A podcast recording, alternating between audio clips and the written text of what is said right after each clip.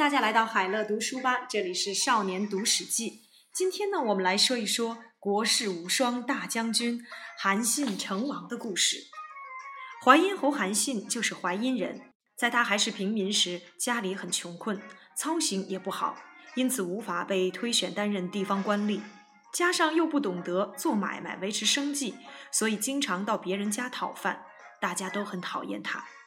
韩信曾多次到下乡县南昌亭的亭长家吃闲饭，亭长的妻子对此感到很厌烦。有一天，便把煮好的饭菜端到了自己的房里。等到了吃饭时间，韩信来到了亭长家，发现没有为他准备食物，便明白了对方的意思，生气的掉头就走。韩信来到了城下钓鱼，有几名妇人正在漂洗棉絮。其中有个老大娘见韩信饿得发慌，于心不忍，便给他饭吃。之后的数十日，天天如此。韩信心里很感激，对老大娘说：“我将来一定会重重回报您的。”老大娘生气地说：“身为大丈夫，却不能自己养活自己，我是可怜你才给你饭吃，哪里指望你回报？”淮阴的屠户里有个少年欺负韩信，在众人面前羞辱他说。看你这样子，虽然长得高大，还喜欢带刀带剑的，其实内心很胆小。你要是不怕死，就拿剑刺我；要是怕死，就从我胯下爬过去。韩信看了少年好一会儿，然后趴在了地上，从少年的胯下爬了过去。街上所有的人都嘲笑韩信，认为他真的是个胆小鬼。等到项梁率起义军渡过淮河北上抗击暴秦。韩信带着剑前去投靠，成为了项梁的部下。这时候的韩信还没有什么名气。项梁兵败身亡，韩信转而投向了项羽。项羽任命他当郎中，也就是侍从人员。韩信多次向项羽献策，但项羽并不采纳。后来，项羽封刘邦为汉王，刘邦率军进入了蜀地，韩信从楚营逃走，归附了汉营。这时候的韩信仍然默默无闻，只当了一个管粮饷的小官儿。由于触犯法律，韩信被判死罪，同时受刑的十三人都已经被处斩。眼看就要轮到韩信了，韩信头一抬，正好看见了滕公夏侯婴，于是大声呼喊：“汉王不就是要一统天下吗？为什么要斩壮士？”滕公一听，非常惊讶。看了看韩信，觉得他相貌非凡，就把他释放了。滕公与韩信交谈之后，发现他是个人才，就把他推荐给了汉王。刘邦不觉得韩信有何与众不同，只让他当治粟都尉，管的依旧是粮饷。萧何数次和韩信交谈，也非常赏识他。汉军大多不是蜀人，不愿进入蜀地。当汉军来到了南郑时，已经有十几个将领在途中逃走，韩信心想，萧何等人已经多次向汉王举荐，汉王仍未对自己加以重用，不如也跟着逃走。萧何一听说韩信逃跑了，来不及上奏，就亲自追了出去。有人将此事呈报了汉王，说萧何丞相逃走了。刘邦大怒，萧何是刘邦重要的谋臣。听说他也逃走了，顿时让刘邦感觉如同失去了左右手。两天后，萧何回来拜见汉王，刘邦又生气又高兴，问萧何：“你为什么要逃跑？”萧何回答：“我哪里敢逃？我是去追人的。追谁？追韩信。”刘邦开口大骂：“逃跑的将领有十几个，你怎么都不去追，偏偏去追韩信？别想骗我！”萧何说：“那一类的将领，随随便便就能够找得到，而韩信可以说是国士无双，再找不到第二个像他那样的人了。大王如果只想在汉中称王，那就不需要韩信；如果想尽逐天下，除了韩信，还能找谁共商大计呢？就看大王怎么决定了。”刘邦说：“我是想往东边发展呀，怎么能够一直闷在这里？”萧何说。若是想往东发展，那就要重用韩信；若是不重用他，他迟早还会再逃走。刘邦想了想，说：“好吧，看你的面子，我任命他当将领。只是担任将领韩信是留不住的，那就让他当大将军吧。太好了，于是刘邦打算把韩信招来，拜他当大将军。萧何说：“大王素来傲慢无礼，如今拜大将军，都像是在叫小孩玩游戏似的。这就是韩信为什么会离去的原因。大王如果想重用韩信，应该选好日子，沐浴斋戒，设置高坛和会场，一定要礼数周全才可以。”刘邦答应了萧何的建议。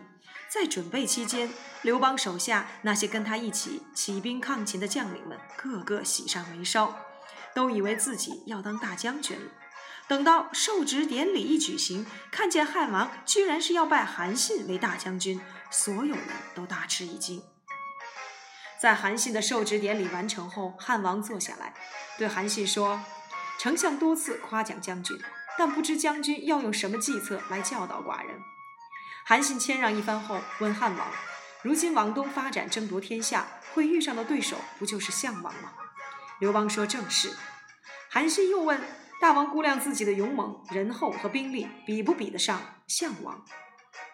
刘邦沉默良久，说：“比不上。”韩信对刘邦拜了两拜，然后说：“我也认为大王在这方面都比不上他，但是我曾经追随过项王，知道他哪里有问题。”就让我来为您分析分析项王这个人吧。韩信开始剖析项羽的个性，指出了项羽的弱点。项王发怒大吼时，千百人都会吓得瘫软在地上。可是他不能任用有才干的将领，因此这只是匹夫之勇罢了。项王平时待人恭敬慈爱，说话的语气很和善，见到底下的人生病。都会流着眼泪把自己的食物分给对方。然而，一旦要进行封赏，他总把封爵的印信抓在手里，棱角都快磨平了，也舍不得给人家。这就是所谓的妇人之仁。韩信又指出项羽许多不当的作为。项羽虽然称霸天下，让诸侯们都臣服于他，但他不在关中建都，却在彭城建都。他违背了诸侯们与义帝先入关中者为王这个约定，并私自将自己的亲信都封了王，这让诸侯们十分不满。项王后来把义帝赶到了江南去，诸侯们见到了这种情形，也纷纷效仿，把他们过去的君主赶走，据地称王。项王所过之处没有不残破的，天下人都怨恨他，百姓也不亲近他。只因慑服于他的威名，所以大家现在都不敢反抗。项王名义上是称霸了，其实早已失去了民心。他的强大是很难持久的。接着，韩信以刘邦来做比较，比起项王，大王却是反其道而行之，能够大胆启用天底下勇猛善战的人，还怕消灭不了敌人吗？只要能够攻下城邑，大王就能够把封地给有功之人，还怕有谁不从？领着正义之师，跟着想回疆的士兵一起东进，还怕有无法打败的敌人吗？项羽攻打关中时，坑杀了秦国强兵二十多万人，却没有杀张干、司马欣和董翳这三个降将。不仅如此，项羽还封他们在关中为王，号称三秦。针对这个形势，韩信明确指出，三秦正是可以下手的关键所在。关中父老对这三个人都相当埋怨，恨之入骨。项王仗着他的威势，强封这三个人为王，但关中百姓都不喜欢他们。而大王您当时进入关中时，秋毫无犯，还废除了秦朝苛刻的法令，与百姓约法三章。关中的人民都希望大王能够入主关中。根据诸侯们早先的约定，大王应该要被封为关中王的。关中的人民也是这么认为的。大王后来失去了关中的爵位，入主汉中。关中的人民都感到非常的愤慨。最后，韩信以一句话来做总结：大王若是现在举兵向东，只需要发一纸通告，关中之地很容易的就可以拿下。听完韩信的分析，刘邦非常的高兴，这时才感觉与韩信相见恨晚。他听从了韩信的建议，开始部署各将领的作战计划。韩信一用骑兵，木桶渡河。汉高祖元年八月，汉王举兵向东边的陈仓出发，平定三秦。第二年出函谷关，收服了魏王魏豹、河南王申阳。韩王郑昌和殷王司马投降。汉王联合齐王田荣、赵王赵歇一起攻打了楚王，但是在该年四月，汉军在彭城被打得兵败而归。韩信把溃散的部队集合起来，与汉王相会于在荆县、所亭两地间，击败楚军。楚军因此无法再向西推进。汉王在彭城兵败之后，塞王司马欣、狄王董翳弃汉降楚，而齐王和赵王也都背叛了汉王，与楚王讲和。六月，魏王豹告假回河东老家探视生病的亲人，但一回到了自己的地盘，就把河关关闭，表明不再依附汉王。汉王派使者去劝说魏王，却徒劳无功。八月，汉王任命韩信当左丞相，派他率兵攻打魏王。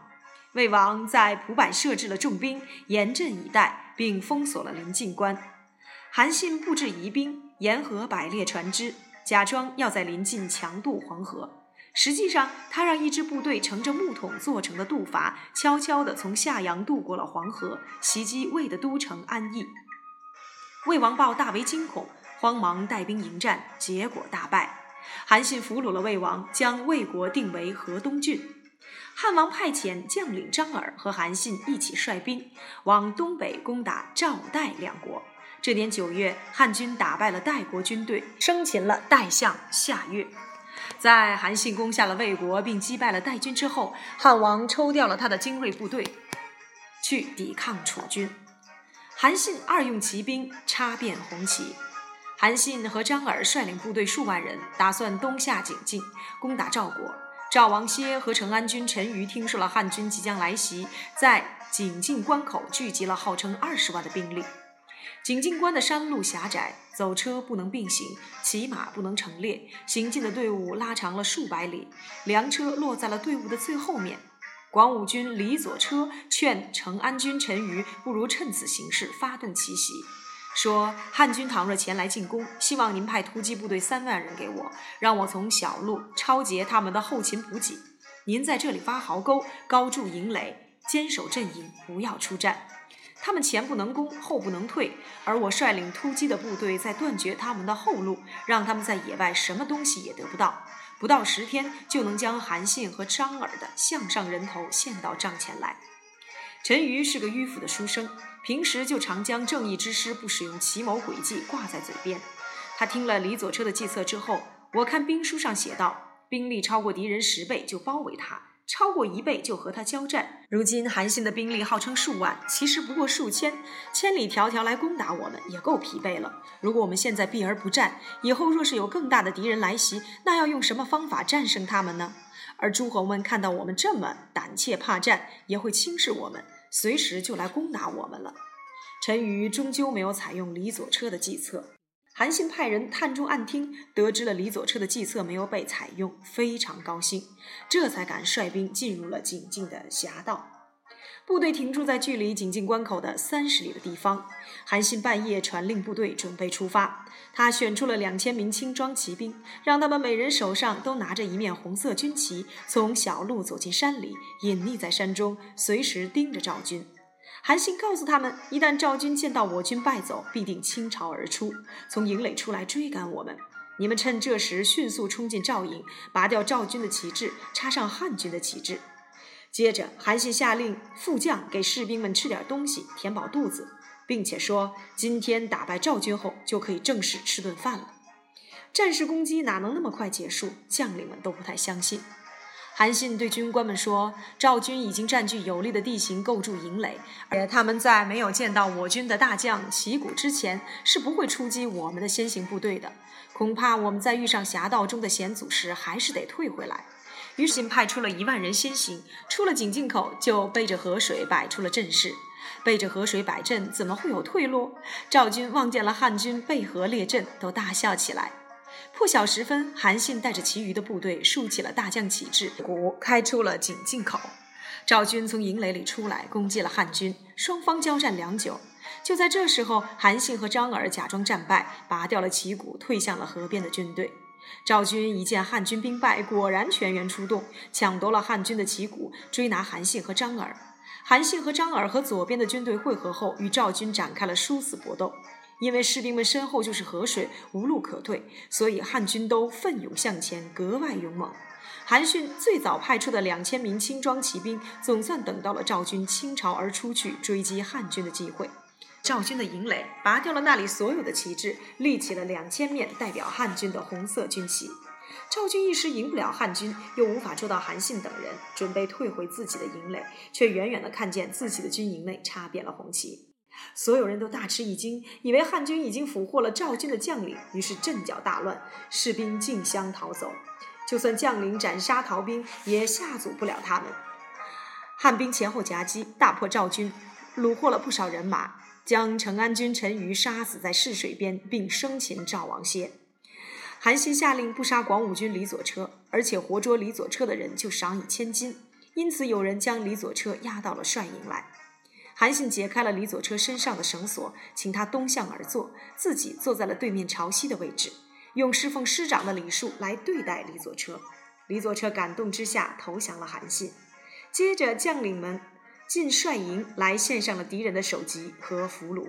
有人趁这个机会问韩信：“兵法上解释布阵，说右方要背对山林，前方左面要面对水泽。”如今将军命令我们背对河水布阵，还说打赢赵军才用餐，我们都不相信。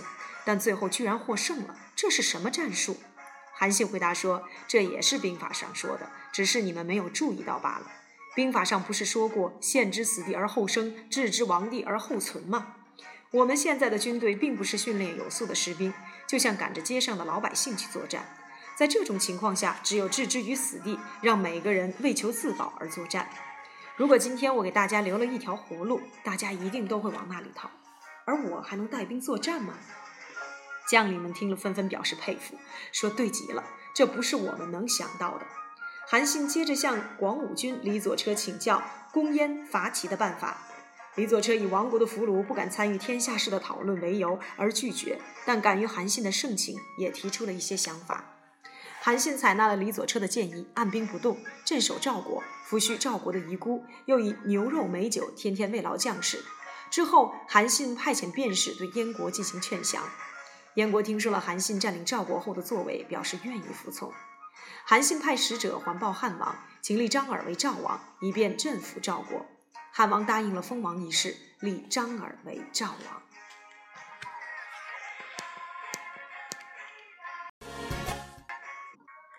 韩信三用骑兵沙包堵水，楚军强力围攻，汉王逃往了南边，来到了晚夜之间，收复了英布，然后来到了成皋，但楚军又包围了成皋。汉三年六月，汉王从成皋逃出来，渡河往东边去，跟滕公夏侯婴一起来到了张耳驻扎的修武，在宾馆休息了一夜。隔日一早，刘邦便自称是汉王的使者，直接走入了赵军的营垒。这时，张耳和韩信都还没有起床，刘邦便到他们的房里拿走了印符，召集将领，宣布更换他们的职务。韩信和张耳醒来之后，得知汉王已经来过，大吃一惊。